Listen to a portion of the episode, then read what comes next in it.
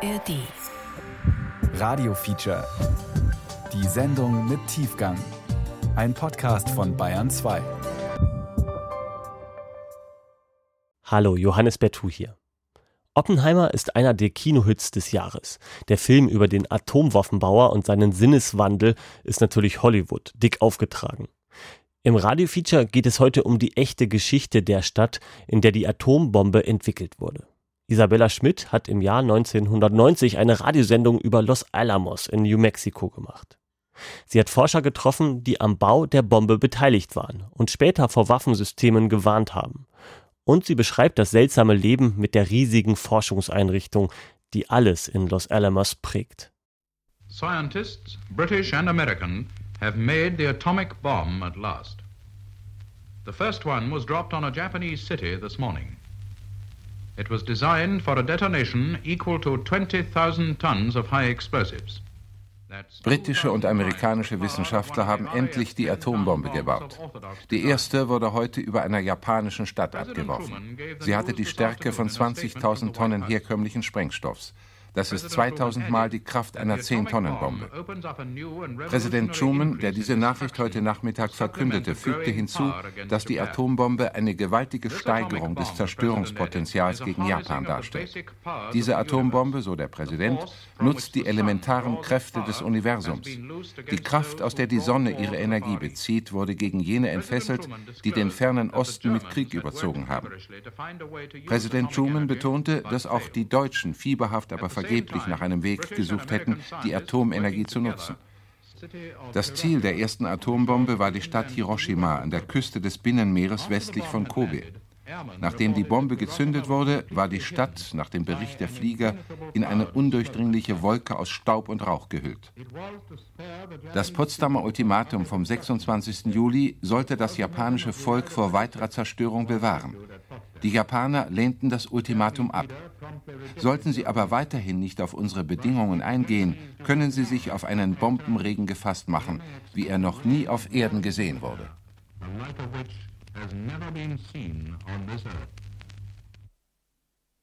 Lieber Walter, dies ist der erste Erwachsenenbrief, den ich an dich schreibe.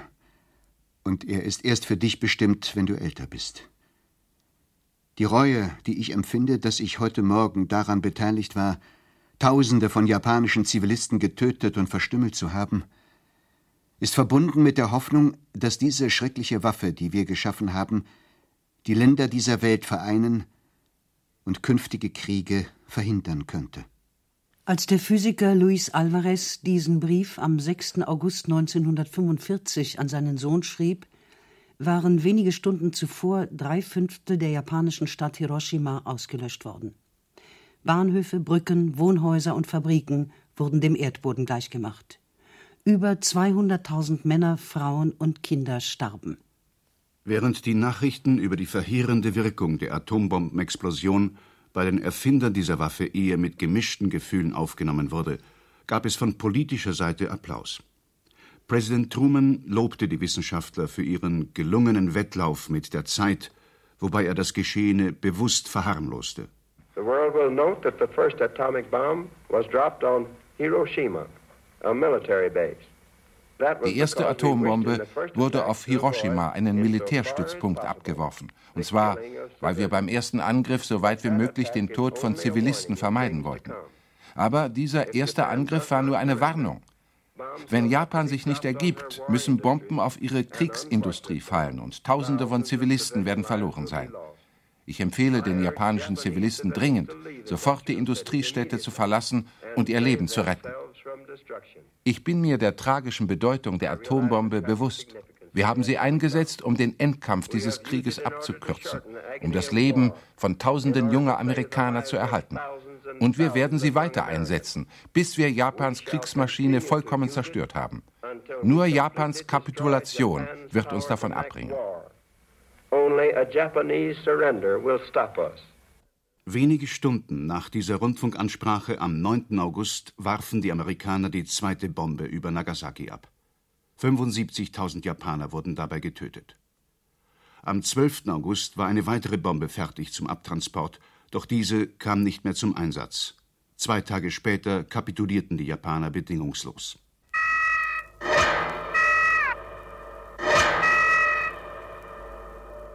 Mit der Nachricht über den Abwurf der Atombombe wurde Amerikas bestgehütetes Geheimnis gelüftet.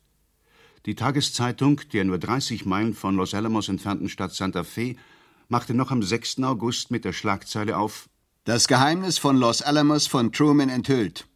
Atombomben fielen auf Japan. Die tödlichste Waffe der Geschichte wurde in der Nachbarschaft von Santa Fe hergestellt. Bisher gab es in Santa Fe nur vage Vorstellungen von dem, was da oben on the hill eigentlich geschah. Los Alamos, die kleine Ansiedlung auf dem Pajarito-Plateau, existierte offiziell gar nicht.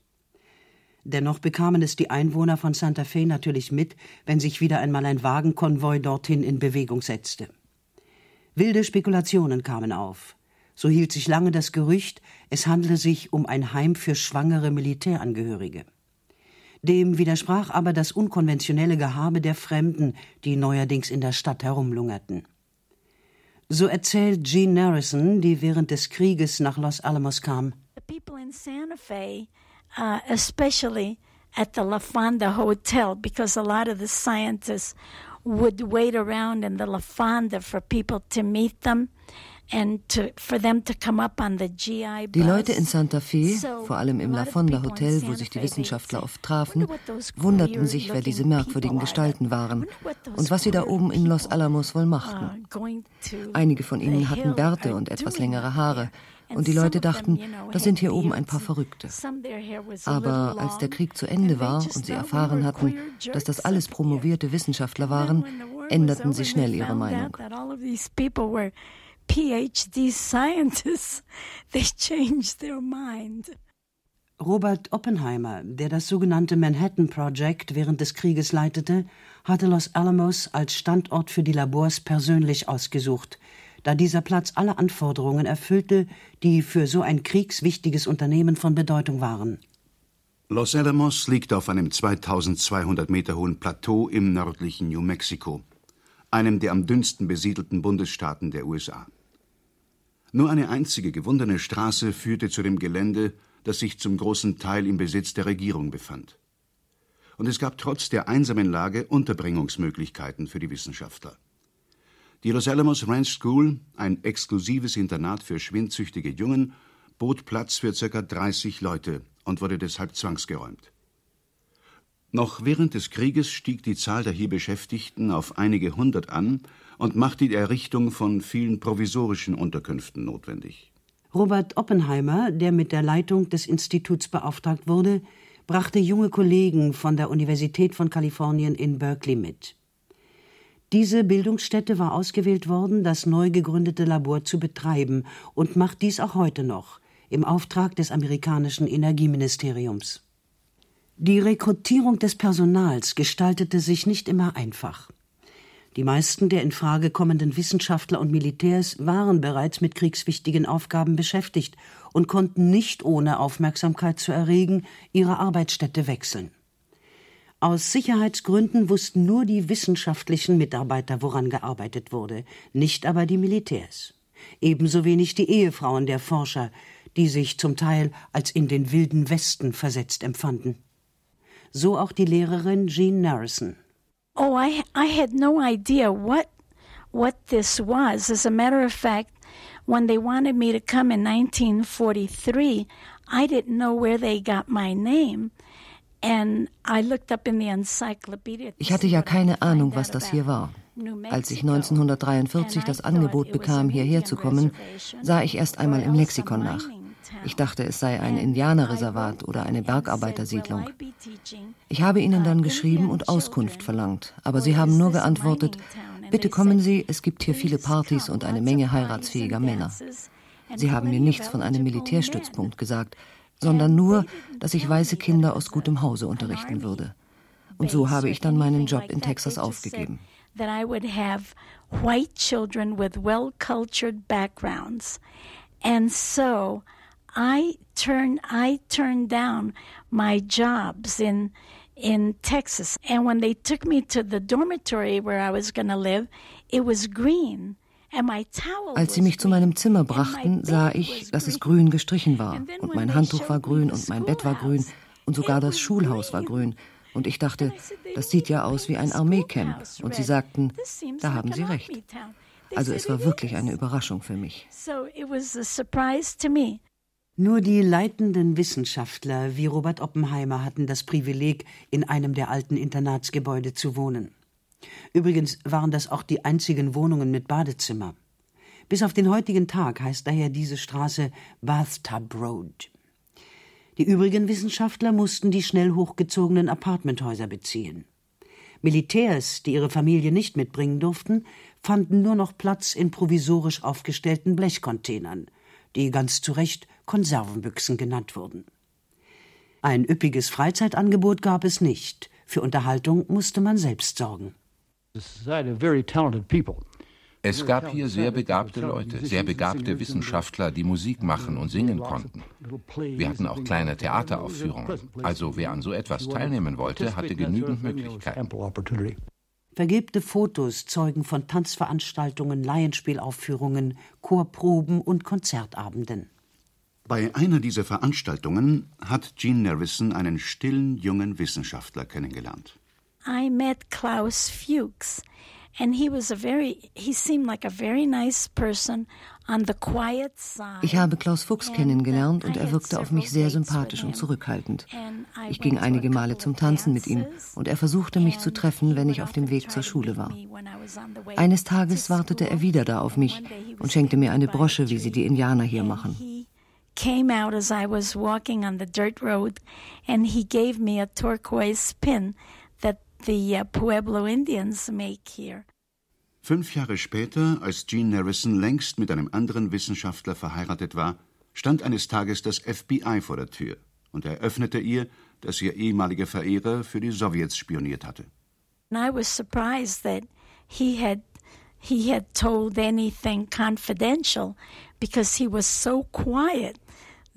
Ich war überrascht, dass er etwas Vertrauliches verraten haben sollte, denn er war so schüchtern. Ich konnte es gar nicht glauben, dass er überhaupt den Mund aufkriegte. Sie haben mich gefragt, ob ich denn beim Tanzen viel Spaß mit ihm hatte. Ich sagte, er war doch so still, dass ich dann mehr mit anderen Männern getanzt habe. Sie haben gelacht und gemeint, ah, Sie haben also unsere Soldaten lieber gehabt. Und ich sagte, ja, sie waren lustiger. Ich habe mit ihnen mehr Spaß gehabt. And I said, well, they talked more and I had more fun with them. Strengste Sicherheitsvorkehrungen beherrschten das Leben in Los Alamos. Die Briefe wurden zensiert. Postadresse war Box 1663 in Santa Fe. Die Familienangehörigen und Freunde in Kalifornien, Massachusetts, Illinois oder wo auch immer haben den Namen Los Alamos während des Krieges nie gehört. Die Bezeichnung Physiker war verboten. Jeder war ein Ingenieur. Bereits bekannte Namen wurden geändert. Enrico Fermi hieß nun Henry Farmer, Niels Bohr Nicholas Baker. Der militärische Oberbefehlshaber General Leslie Groves wollte den Wissenschaftlern jede Diskussion über ihre Arbeit verbieten. Doch der wissenschaftliche Direktor Robert Oppenheimer konnte diesen Befehl verhindern. Er überzeugte den General, dass es ohne wissenschaftlichen Disput keine wissenschaftlichen Resultate geben werde. Die wöchentlichen Kolloquien, die Oppenheimer damals einberief, gibt es noch heute. Die theoretische Grundlage für die Entwicklung von Nuklearwaffen lag in großen Zügen schon vor, als das Labor in Los Alamos eingerichtet wurde. Viele der technischen Probleme waren bereits abzuschätzen. Die Aufgabe der Wissenschaftler war es nun herauszufinden, wie die erwünschte Kraft bei einer Explosion zur rechten Zeit und mit der entsprechenden Wirkung frei werden könnte. Anfangs stand weder genug Plutonium noch genug Uran zur Verfügung, um eine Bombe zu bauen. Alle arbeiteten für den Tag X, ohne zu wissen, wann und ob er überhaupt stattfinden würde. Am 16. Juli 1945 war es dann soweit. Als Versuchsgelände wurde ein Ort rund 200 Meilen südlich von Los Alamos ausgewählt. Die Trinity Test Site war ein unbewohntes Stück Land ganz in der Nähe der Gipswüste von White Sands. Berlin Brixner hatte dieses Gelände vorgeschlagen. Er war der einzige autorisierte Fotograf, der von der Atombombenexplosion Aufnahmen gemacht hat. The explosion was uh, early in the morning. I uh, believe it was around 5:30 uh, in the morning in on July the 16th. It had been raining off and on most of the night, but that cleared up Die Explosion fand am frühen Morgen statt, so gegen halb sechs am 16. Juli. Es hatte die ganze Nacht geregnet, aber ein paar Stunden bevor es soweit war, hellte es sich auf. Also haben sie den Countdown gestartet. Und von da an ging alles seinen Gang. Die elektrischen Maschinen sandten Signale zu den einzelnen Stationen und alle meine Kameras wurden von der zentralen Kontrollstation automatisch eingeschaltet. Ich hatte eine riesige Auswahl an Kameras. Allein 50 Filmkameras, die alle auf den Punkt Zero gerichtet waren.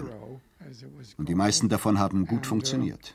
They, uh, most of those cameras uh, worked quite well. Well, I was amazed at the uh, intensity of the explosion. It uh, exceeded all imagination that I had. And uh, in fact, I was looking right at the uh, ich war erstaunt über die ungeheure Kraft der Explosion. Sie übertraf alle meine Erwartungen. Ich habe direkt auf den Punkt Zero gestarrt und obwohl ich eine Schutzbrille hatte, wurde ich stark geblendet. Da meine Augen an die Dunkelheit gewöhnt waren, tat es sehr weh und ich schaute zur Seite auf die Berge. Und sie waren alle hell erleuchtet, heller als bei Tageslicht. Dann sah ich wieder durch die Schutzbrille und ich sah, wie sich die Explosionswolke formte. Was hier noch ganz unwirklich zu sein schien, wurde wenige Tage später bittere Wirklichkeit. Hunderttausende von Toten in Hiroshima und Nagasaki zeugten davon. Norris Bradbury, der spätere Institutsdirektor von Los Alamos, meint, No one likes the idea of killing people, and, uh, including scientists. Uh, Niemand tötet gern Menschen, auch Wissenschaftler nicht. Ich glaube, die allgemeine Einstellung war, wir waren einfach bestürzt, dass so viele Amerikaner ihr Leben verloren haben. Und es hätten noch mehr ihr Leben verloren, wenn wir die Bombe nicht eingesetzt hätten. Ein Krieg ist ein Krieg, ist ein Krieg und Menschen sterben eben darin. Es war meine Überzeugung und auch die der meisten anderen hier, dass wenn wir diese Erfindung auf dem Schauplatz am Pazifik einsetzen können, dann ist der Krieg schneller beendet und kostet weniger Amerikanern das Leben. Ein Krieg bringt eben Menschen um. Das lässt sich nicht vermeiden. So logisch wie für die meisten in Los Alamos der Atombombenabwurf heute zu sein scheint, war er damals nicht. Der Institutsleiter Robert Oppenheimer hatte Skrupel. Ich verstehe, warum es passiert ist und würdige auch, mit welcher Ehrenhaftigkeit die Männer, mit denen ich gearbeitet habe, ihre Entscheidung gefällt haben. Aber ich habe nicht das Gefühl, dass sie richtig war. Das Ultimatum an Japan war voll frommer Plattitüden. Die Welt war auch vorher nicht heil. Und es ist immer leicht, das schlechte Gewissen eines anderen auszukosten. Aber unsere Regierung hätte mit mehr Voraussicht und mehr Klarheit handeln sollen, indem sie der Welt und Japan klarmacht, was die Bombe bedeutete. Oppenheimer war 41 Jahre alt, als der Krieg zu Ende war.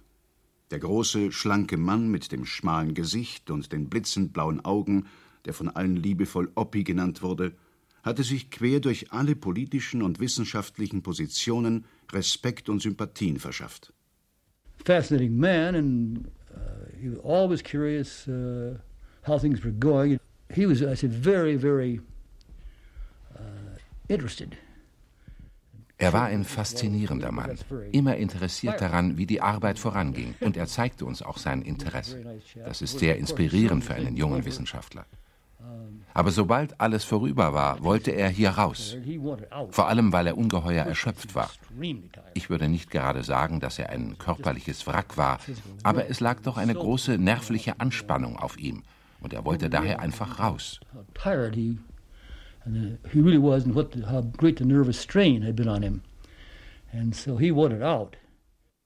Norris Bradbury wurde sein Nachfolger und blieb es 25 Jahre lang. Nach dem Krieg ging die Diskussion erst einmal darum, ob Los Alamos unter ziviler oder unter militärischer Leitung weitergeführt werden sollte. Wissenschaftler kämpften in Washington erbittert darum, dass Los Alamos unter ihrer Aufsicht weitergeführt wurde. Ihr Sieg war dennoch kein durchschlagender Erfolg. meint Hans Bethe, der die Zeit miterlebt hat. Die Kontrolle hat man weggenommen, sowieso. Und dass äh, Tausende von Atombomben gebaut wurden statt 50 oder 100, war sicher nicht der Fehler der Wissenschaftler, sondern es ging dann eben zu den Politikern und den Militär. Wissenschaftler haben vergebens versucht, das zu bremsen. Kaum war der Weltkrieg zu Ende, begann der Kalte Krieg. Und Los Alamos blieb das Zentrum der militärischen Forschung. Ich halte es für ein großes Unglück, dass wir dann auch die Wasserstoffbombe entwickelten, aber das ist nun alles geschehen. Robert Oppenheimer war damals schon Vorsitzender der Atomenergiekommission und gegen den Bau der Wasserstoffbombe. Sein Gegenspieler in Los Alamos, Edward Teller, wollte dieses Projekt aber unbedingt durchsetzen, wenn nötig mit allen Mitteln. Er schwärzte Oppenheimer beim Komitee für unamerikanische Umtriebe an und hatte Erfolg damit. Der Hinweis auf ein Interesse Oppenheimers für kommunistische Gruppierungen während seiner Studienjahre genügte, um ihm seine Sicherheitsbescheinigung zu entziehen. Damit verlor er auch seinen Job in der Atomenergiekommission. Senator McCarthy hatte ein weiteres Opfer gefunden und Edward Teller konnte seine Wasserstoffbombe bauen. In Los Alamos gibt es heute noch viele Menschen, die Teller nicht die Hand geben würden. Norris Bradbury hatte sich damals schon vergeblich auf die Seite Oppenheimers gestellt. Oppenheimer war kein Sicherheitsrisiko. Ich habe das auch niemals angenommen. Diejenigen, die ihn als Menschen und als Wissenschaftler kannten, wussten, dass er der loyalste Bürger war, den man sich denken kann. Er hatte wohl aber die Einstellung, dass die Loyalität zu einem Land nicht davon abhing, ob man Millionen und Abermillionen von Atombomben herstellte. Es kann eben auch andere Möglichkeiten geben, loyal zu einem Land zu stehen. Vor allem während des Kalten Krieges lebten die Menschen in Los Alamos immer noch in einer Atmosphäre der Isolation. Im Jahre 1958 verschwanden Tor- und Kontrollstation. Das Leben in Los Alamos begann sich zu normalisieren. Sicher, es gibt keine Kontrollen mehr am Ortseingang. Jeder hat das Recht, in die Stadt zu kommen. Das Umsehen scheitert aber oft an Zäunen und am Stacheldraht, der die vielen Institutsgebäude abschirmt. In den letzten 20 Jahren wurden viele neue Institutsgebäude errichtet. Aufgeteilt sind sie in sogenannte Tech Areas, die nummeriert sind, jedoch nicht der Reihe nach. Für Uneingeweihte führt das zu einem unübersichtlichen Wirrwarr.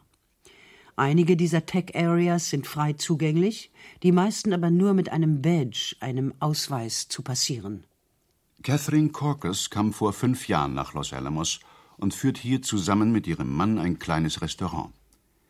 Sie betrachtet diese Wissenschaftlergemeinde immer noch mit einem kritischen Blick. Vor allem an die Einzäunungen gewöhnt sie sich nur langsam. Teilweise ja. Und, und die Stadt äh, selber, sie sieht auch aus wie irgendwas im Kriege. Es gibt überall ähm, Stacheldraht und sowas. Und das ist mir zuerst viel mehr aufgefallen als jetzt.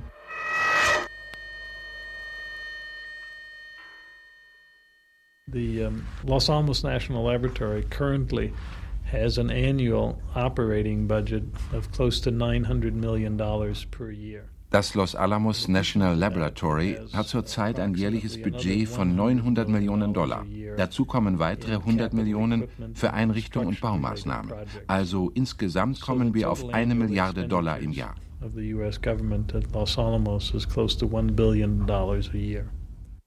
Der Herr über diese Milliarde Dollar pro Jahr und rund 8000 Beschäftigte heißt Sig Hacker. Der junge Institutsdirektor ist ein Vertreter der neuen Wissenschaftlergeneration, pragmatisch und nüchtern. Für ihn ist das Lab, wie das Forschungszentrum allgemein genannt wird, nicht zum Lebensinhalt geworden. Er wird wohl nicht, wie Norris Bradbury, die nächsten 25 Jahre bis zu seiner Pensionierung das Lab leiten. Los Alamos könnte eine Stufe auf dem Weg nach Washington sein. Das Forschungszentrum wird zwar von der Universität von Kalifornien verwaltet, untersteht aber dem Energieministerium, dem Hauptgeldgeber. Sighacker erklärt, wie die Dollarsummen eingesetzt werden. A little more than half of that funding is directed to its nuclear weapons technology. And what we call nuclear weapons technology is really the laboratory's primary mission today, just as it was during the Manhattan Project. Etwas mehr als die Hälfte des Budgets geht in die Kernwaffentechnologie. Sie ist die Hauptaufgabe des Instituts, genau wie zu Zeiten des Manhattan-Projekts. Nur das Ziel hat sich geändert. Damals ging es darum, die erste Atombombe zu entwickeln, um den Krieg zu beenden. Heute geht es darum, die nukleare Abschreckung des Landes aufrechtzuerhalten. Ein weiteres Viertel des Budgets fließt in die, wie wir es nennen, nicht-nukleare Verteidigung. Dabei geht es um den Fortschritt in der konventionellen Rüstung. Das restliche Viertel wird für Gebiete ausgegeben, die sich nicht mit Verteidigung beschäftigen, wie die Grundlagenforschung. Wir arbeiten auch an Fragen der Energieversorgung, der Umwelt und des wirtschaftlichen Wettbewerbs. Einige Projekte machen wir für die NASA is in the non defense related area. And that means basic research as well as other non defense technologies such as energy, health, environment, a question of economic competitiveness, some for NASA, the National Aeronautics and Space Administration. Drei Viertel des Jahresetats von einer Milliarde Dollar werden also für sogenannte Verteidigungsforschung ausgegeben. Das ist zwar nur ein kleiner Teil der 300 Milliarden Dollar, die der Staat jährlich für Verteidigungszwecke ausgibt, aber neben Lawrence Livermore in Kalifornien ist Los Alamos das bedeutendste Wissenschaftszentrum auf diesem Gebiet. Dazu hat Los Alamos einige Superlative aufzuweisen, zum Beispiel die Mason Physics Facility. Direktor Louis Rosen. Now, the Mason factory that we built here represents the largest nuclear science facility in the world in terms of sophistication, of cost, of the number of scientists that come to work here from all over the world, and in terms of the practical applications to which it can be. Die Mason Factory ist die größte nuklearwissenschaftliche Einrichtung der ganzen Welt. Und zwar sowohl was die Kompetenz, die Finanzmittel, die Anzahl der Wissenschaftler aus der ganzen Welt betrifft, als auch in der praktischen Anwendung. Viele unserer Erkenntnisse setzen wir in der Medizin ein. So hat zum Beispiel das Nationale Krebsforschungsinstitut zusammen mit der Atomenergiekommission eine Einrichtung geschaffen, um Krebspatienten mit Bimisonen zu behandeln erstmals auf der Welt. Bimisonen stellen einen einzigartigen Weg dar, um bestimmte Arten von Krebs zu behandeln. Sie helfen bei der Lokalisation eines Tumors, ohne Schaden anzurichten. Dieses Projekt wurde auf Druck der Regierung eingestellt, das Verfahren aber von Forschungsinstituten in Kanada und in der Schweiz übernommen.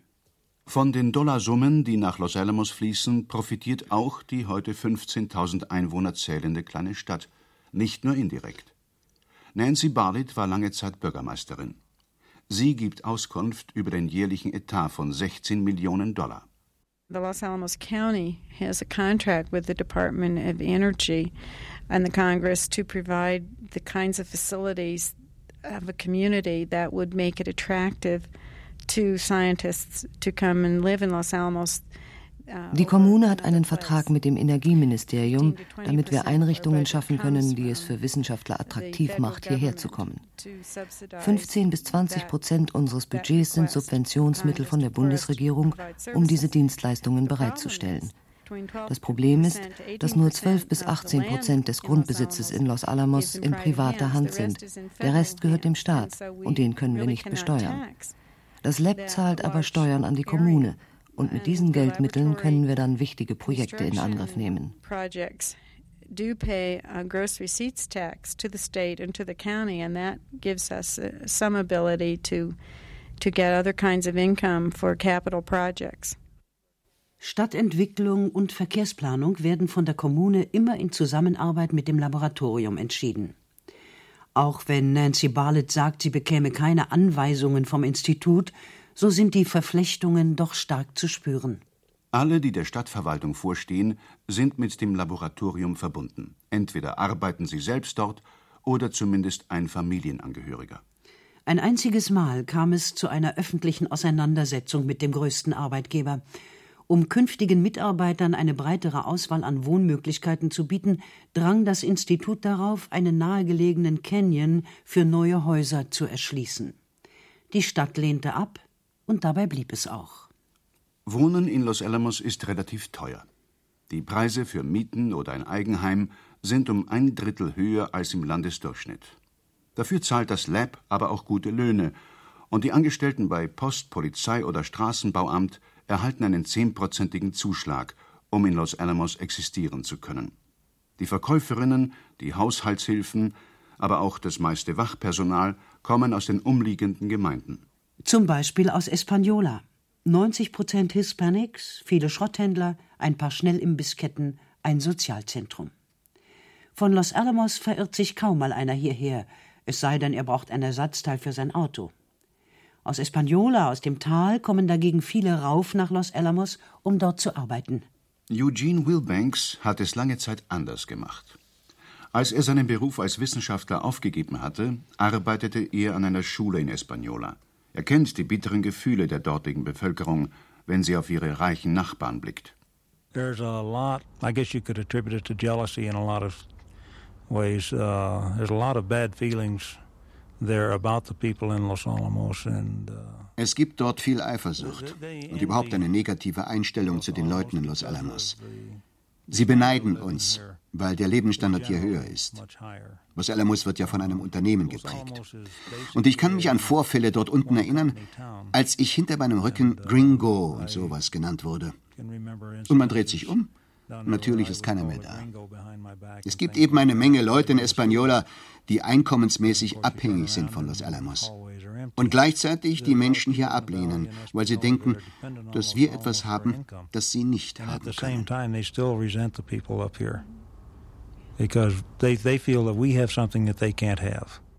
Nancy Barlett bestätigt das, sagt aber auch, dass sich die Kommune sehr darum bemühe, die Spannungen abzubauen. The county council in which I serve and other councilors have um, tried to unser Stadtrat hat sich darum bemüht, diese Haltung uns gegenüber zu verändern, indem er sich in regionalen, aber auch landesweiten Zusammenschlüssen engagiert hat. Ich selbst bin Präsidentin des also regionalen Planungsverbandes in New Mexico. Es ist das erste Mal seit 14 Jahren, dass wieder eine Frau den Vorsitz hat. Und zum ersten Mal ist es jemand aus Los Alamos. The first time Los, anyone from Los Alamos has been president. Auch die einzige Lokalzeitung wird von einer Frau gemanagt. Evelyn Vigil ist Mitte 30. Sie stammt aus Los Alamos und hat hier fast ihr ganzes Leben verbracht. Der Monitor, den sie herausgibt, erscheint an fünf Nachmittagen in der Woche. Wann genau lässt sich nicht sagen. Mal ist er bereits um vier Uhr in den Geschäften zu haben, dann erst wieder um sechs. 35 Cent kostet die Mischung aus Verkehrsmeldungen, Heiratsaufgeboten und vielen, vielen Nachrichten über das Lab.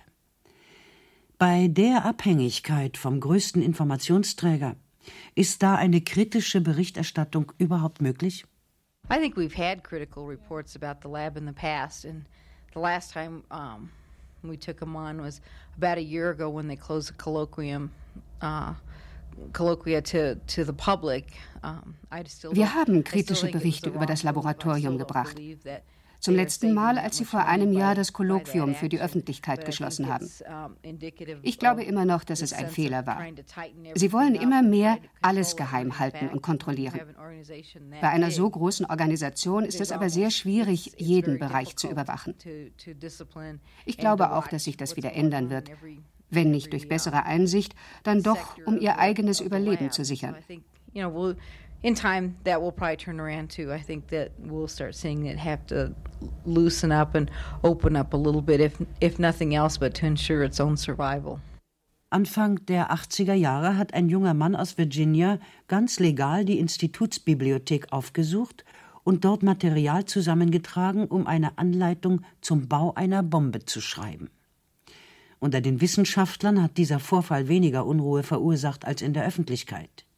Daraus, so Direktor Sick Hacker, hat das Laboratorium Konsequenzen gezogen. There has been an increase in physical security, mostly at the laboratory. You see all of the fences and the barbed wire uh, at this laboratory because we work Es gab einen Zuwachs an Sicherheitsmaßnahmen, vor allem bei der Bewachung des Instituts. Sie sehen all die Gitter und den Stacheldraht an den Gebäuden. Wir machen das, weil wir mit vielen Materialien arbeiten, die bewacht werden müssen, wie zum Beispiel Plutonium, Uran, Tritium. Und natürlich müssen wir auch die wichtigsten Geheimnisse der Nation schützen. Das ist also der Grund für die Sicherheitsmaßnahmen, die seit 1982 immer strenger wurden. Heute haben wir ungefähr 320 sogenannte Sicherheitskräfte, die das Laboratorium bewachen. Auch der Monitor hat den neuen Wind zu spüren bekommen. We've seen many changes over the years. It used to be, for example, under um, Dr. Agnew, we could call up and talk to any scientist we wanted to talk to and ask them if they'd be interested in Wir haben einige Veränderungen über die Jahre erlebt. Unter dem früheren Direktor Agnew konnten wir einfach anrufen und ein Interview mit einem Wissenschaftler ausmachen. Als dann dieser junge Mann aus Virginia kam und herausfand, wie man Bomben herstellt, gab es einige Hearings deswegen im Kongress. Das hat dann das Laboratorium dazu veranlasst, den Zugang zu Informationen schwieriger zu machen. Bei Interviews mit Wissenschaftlern ist heute immer jemand vom Public Information Office des Laboratoriums dabei, um Aufzeichnungen zu machen. Alle Interviewwünsche müssen dort angemeldet werden, und es gibt nicht wenige Journalisten, die von einem Desinformationsbüro sprechen. Die Beschäftigten im Lab werden auch immer wieder davor gewarnt, mit Fremden über ihre Arbeit zu sprechen. Eugene Wilbanks meint, die meisten hätten sich schon so daran gewöhnt, dass es sie kaum mehr stören würde. I think people that ich denke, wenn man an diesem Ort schon so lange lebt, dann ist es einem in Fleisch und Blut übergegangen, dass man außerhalb des Arbeitsplatzes nicht über seine Arbeit spricht, außer mit einem Arbeitskollegen. Man würde niemals mit einem Fremden darüber reden. Man hat das so verinnerlicht, dass man gar nicht mehr darüber nachdenkt. Über viele Dinge, die hier vorgehen, darf man nichts erzählen. Also tut man es auch nicht.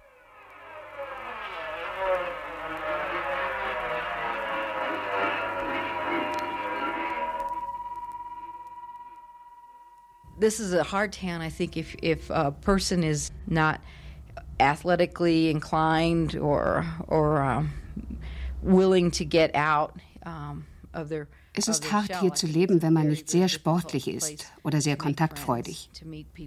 Es ist ein sehr, sehr schwieriger Platz, um Freundschaften zu schließen. Es gibt kaum Treffpunkte. Man muss sich wirklich um Kontakte bemühen. Aber wenn man das macht, dann sind die Leute wirklich bereit, einem zu helfen.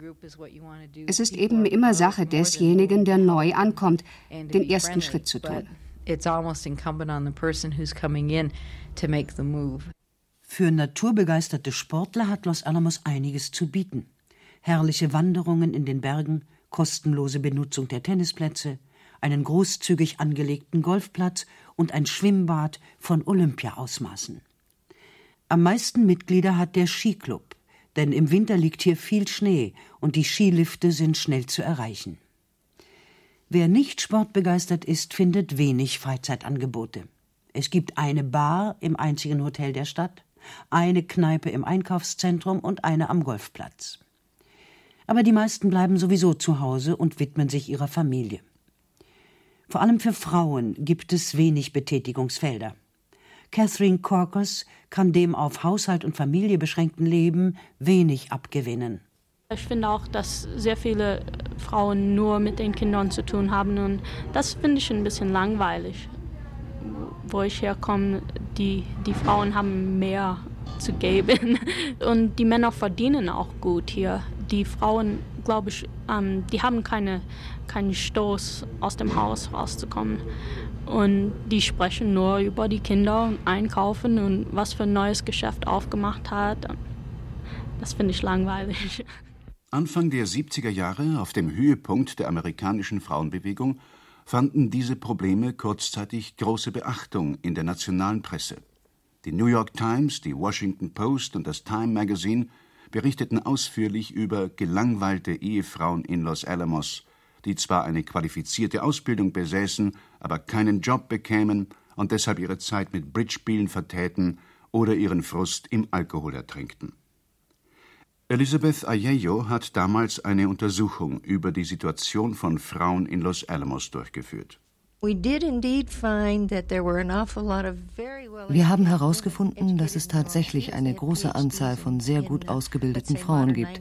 Sie hatten zum Teil Doktortitel in Fremdsprachen, Philosophie oder Sozialwissenschaften, aber es gab keine Jobs hier für sie. Getrunken haben sie nicht. Viele haben tatsächlich Bridge gespielt.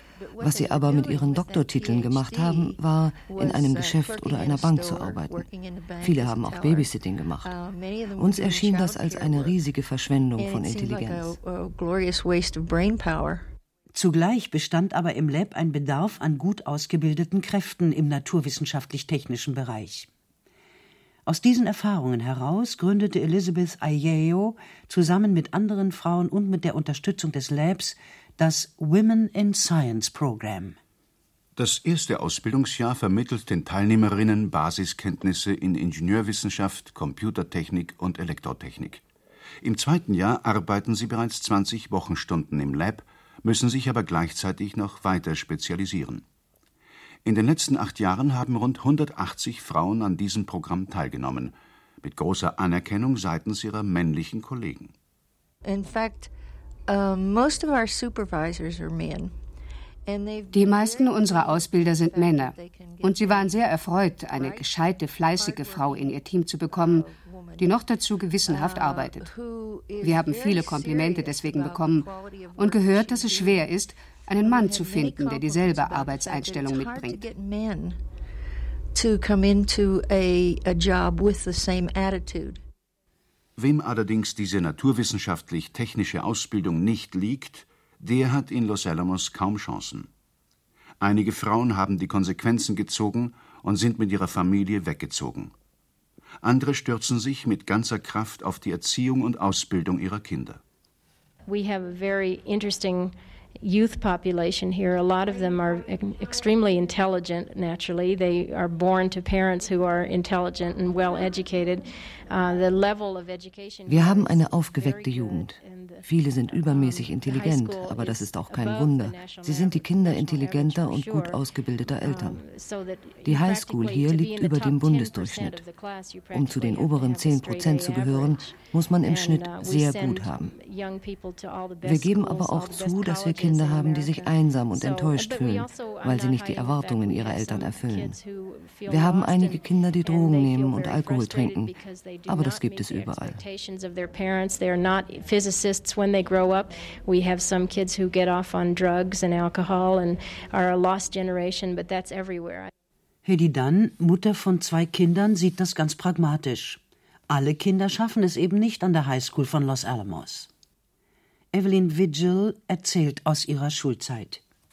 My personal opinion is that this is a very difficult town for an average student.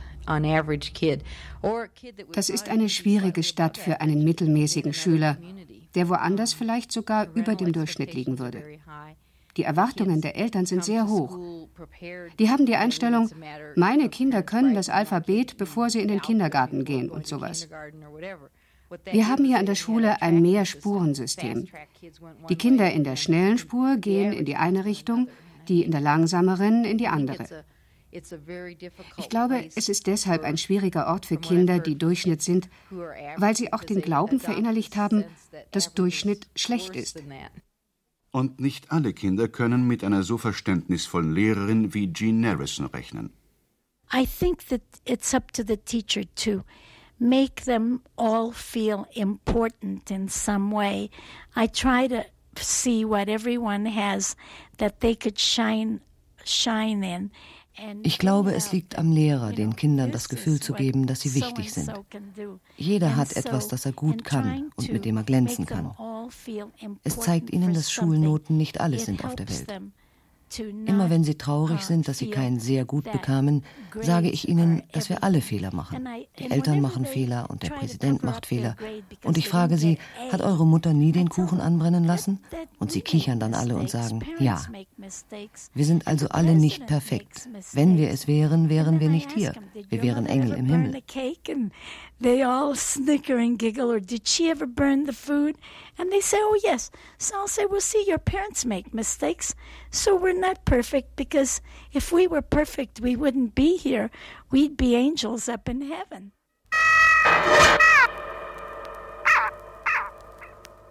I believe what we started to do here was necessary Ich glaube, was wir hier begonnen haben zu tun, war notwendig und richtig.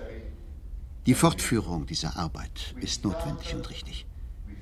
Wir haben unter strengster Geheimhaltung angefangen und wir arbeiten hier weiterhin in vielen Bereichen unter strengster Geheimhaltung. Es gab viele Fragen und meiner Ansicht nach keinen Zweifel daran, dass wir das vollenden sollten, woran wir gearbeitet haben, die Atombombe.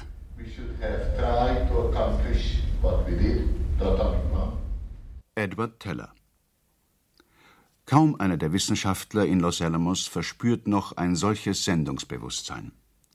Aber wenn Teller zu seinem alljährlichen Besuch in seine ehemalige Wirkungsstätte kommt, dann ist der Hörsaal jedes Mal überfüllt. Wie kaum ein anderer schwelgt er in Erinnerungen, die er mit blumigen Worten beschreibt. Wie kaum ein anderer Wissenschaftler hat er Amerikas Hochrüstung vorangetrieben. Teller wurde 1933 aus Nazi-Deutschland vertrieben, arbeitete während des Weltkrieges an der Entwicklung der Atombombe und in den 50er Jahren an der Wasserstoffbombe. Er war es, der die Wissenschaftlergemeinde aufforderte, zurück in die Waffenlabors zu gehen und der schließlich dem früheren Präsidenten Ronald Reagan die Idee einer strategischen Verteidigungsinitiative nahebrachte. Von SDI erhofft sich Teller viel. Nämlich das, dass wir einen nuklearen Gegenangriff wahrscheinlich nicht mehr brauchen werden zur Abschreckung, wenn wir ordentliche Abwehrmittel finden wenn wir Mittel finden können, uns gegen Waffen verteidigen zu können, dann brauchen wir nichts weiteres. Das ist, wozu es scheint, SDI im Moment leitet. Und die Zusammenarbeit nicht nur von Amerika, sondern auch von England, von Westdeutschland, Israel, Italien und Japan. Ich hoffe, wird diese Richtung folgen. All das ist nicht sicher. Aber was sehr wichtig ist, ist, diese Möglichkeiten, Abwehr durch Genauigkeit, diese Möglichkeit ganz rasch, wenigstens in kleinem Maßstabe auszuprobieren, so dass die Menschen auch daran Vertrauen gewinnen, dass man das wirklich kann. Doch die Öffentlichkeit zweifelt heute an der Möglichkeit eines solchen Verteidigungsapparates im Weltraum. Große Zweifel gibt es auch bei den Wissenschaftlern selbst. Einer der schärfsten Kritiker von SDI ist Hans Bethe. Er wurde ebenfalls 1933 von den Nazis aus Deutschland vertrieben und arbeitete wie Teller an der Entwicklung der Atombombe. Sein weiterer Lebensweg verlief aber anders. Er hat sich für den Stopp der Atomtests eingesetzt, engagiert sich für Abrüstung und hält SDI für einen Missbrauch der Wissenschaft. Auch seine Forschungstätigkeit führt ihn immer wieder nach Los Alamos. Wie schätzt er dort die Stimmung ein? Ich glaube, dass hier in Los Alamos die Meinung über SDI sehr geteilt ist. Im Augenblick wäre SDI ein schrecklicher Unsinn.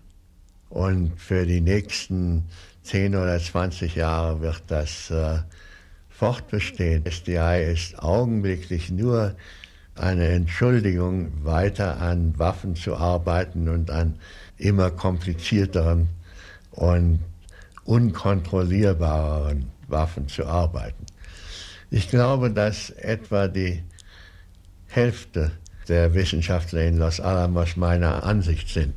Ich weiß, dass viele der Ansicht sind, dass man äh, untersuchen soll, was man machen kann, aber nicht SDI in Wirklichkeit umzusetzen.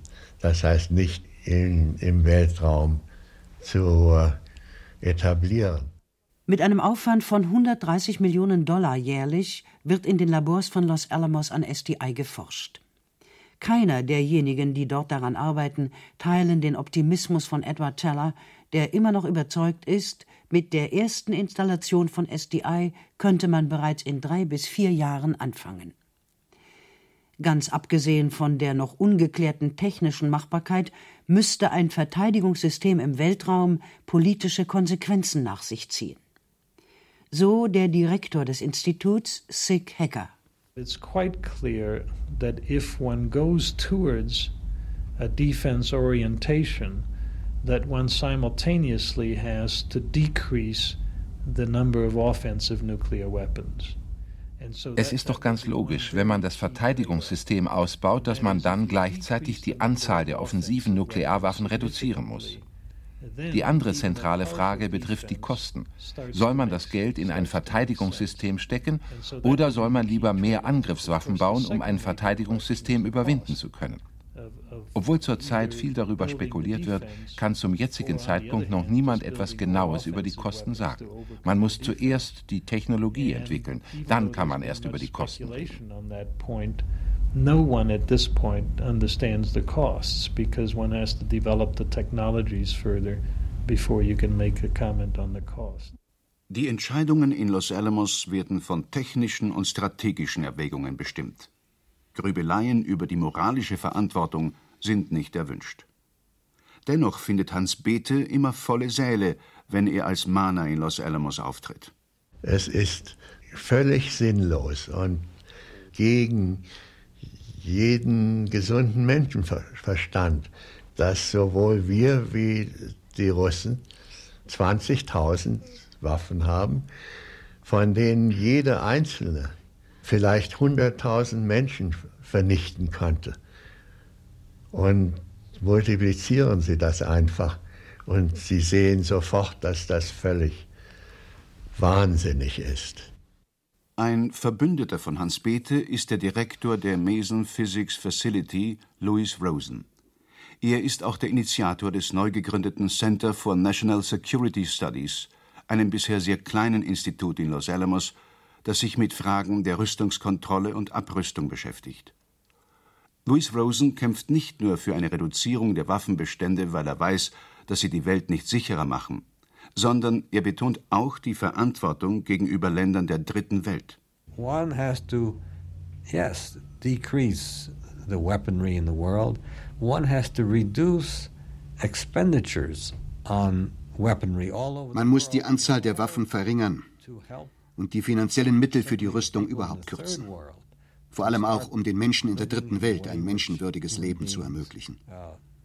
Die Industrieländer haben die Verantwortung, den unterentwickelten Ländern zu helfen, ihren Lebensstandard zu verbessern. Diese Länder werden das nicht erreichen, wenn sie ihr ganzes Geld in Tanks und Flugzeuge, in Schiffe und U-Boote stecken. Ich glaube also nicht nur an Rüstungskontrolle, ich arbeite auch daran. Ich habe Enkelkinder und jetzt einen Urenkel. Und ich glaube, ich muss es für sie tun in den Jahren, die mir noch bleiben.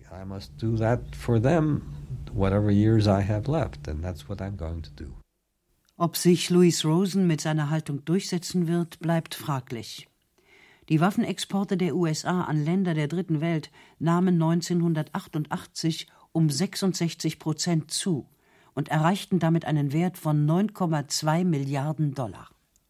Los Alamos arbeitet unverdrossen weiter an SDI. Im letzten Jahr wurde die Anlage für das größte aller Star Wars-Projekte eingeweiht, das Neutral Particle Beam Support Building. Durch die Neutralisierung der Teilchen lassen sich besonders energiereiche Partikelstrahlen erzeugen, die in der Laserwaffentechnologie eingesetzt werden. Das neue Gebäude ist eine klare Demonstration, dass Los Alamos weiterhin eine wichtige Rolle im SDI-Projekt spielen wird. Immer mehr Menschen sind aber nicht dazu bereit, an der Illusion festzuhalten, ihre Sicherheit könnte durch eine Fortentwicklung der Waffentechnologie gewährleistet werden. Ob sich in Zukunft die Tellers oder die Betes durchsetzen werden, wird daher weniger eine wissenschaftliche als vielmehr eine politische Frage sein. Dennoch bleibt Robert Oppenheimers Appell an die Verantwortlichkeit der Wissenschaftler auch mehr als 20 Jahre nach seinem Tod unvermindert aktuell. Ich glaube, wir werden nicht sehr erfolgreich damit sein, die Großmächte davon abzubringen, an ihrem Kernwaffenprogramm festzuhalten, wenn wir nicht durch unser eigenes Beispiel und unsere Überzeugung zeigen, dass wir die Nuklearrüstung für eine Phase in der Geschichte halten, die gefährlich, entwürdigend und vergänglich ist. Das war das Radiofeature von Isabella Schmidt über die echte Geschichte von Los Alamos, dem Ort, wo Robert Oppenheimer die Atombombe gebaut hat. Die Sendung stammt aus dem Jahr 1990 und das hört man gerade gegen Ende, wo die Strategic Defense Initiative vorkommt. Die gibt es heute nicht mehr in der Form, aber aktuell ist die Sendung trotzdem. In Los Alamos wird weiter an Waffen geforscht und die USA und Russland modernisieren ihre Atomwaffenarsenale. Bis nächste Woche, Ihr Johannes Pertu.